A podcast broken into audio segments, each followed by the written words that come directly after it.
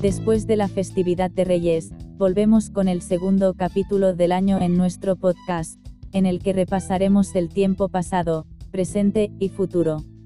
En cuanto al pasado, tras las precipitaciones que nos llegaron el pasado día 5, que dejaron cantidades de entre 10 y 15 litros en nuestra isla, el Día de Reyes estuvo caracterizado por el sol, que vino acompañado por el régimen de viento del noroeste, con algunas rachas fuertes, esto nos ha dejado temperaturas de pleno invierno, con unas máximas que en el mejor de los casos no sobrepasaron los 11 grados en el día de ayer.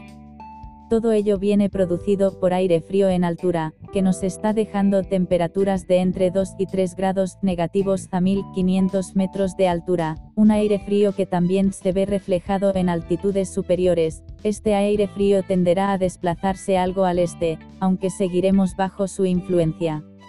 Si vemos el mapa de superficie previsto para mañana sábado, se observa que aún continúa el régimen de vientos del noroeste y norte, lo que hará que, pese a que si se recuperan algo las temperaturas máximas, no subirán en exceso, no superándose los 13 o 14 grados de máxima, las mínimas se mantendrían en el entorno de los 8 o 9 grados, algo más bajas en zonas de interior. El sol debe acompañarnos hasta el domingo, en el que las nubes volverían a imponerse el domingo, pudiendo traer alguna precipitación de cara al lunes, el viento seguirá soplando de componente norte. A más largo plazo, vemos en el mapa previsto para el lunes a 5.500 metros de altura, que el anticiclón, debilitado, podría iniciar un ascenso hacia las islas británicas, ello permitiría que se acercaran bajas en altura a través del este y centro europeo, como insinúan algunas de las últimas salidas de los modelos, la inestabilidad que se aprecia en Italia podría empezar a acercarse a mediados de la próxima semana.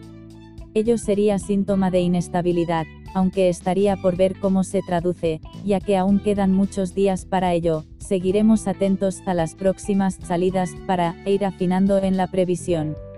De momento, se mantiene el cielo despejado, y el viento hasta el domingo, en el que nos empezaría a cruzar una línea de inestabilidad que podría traer lluvia el lunes.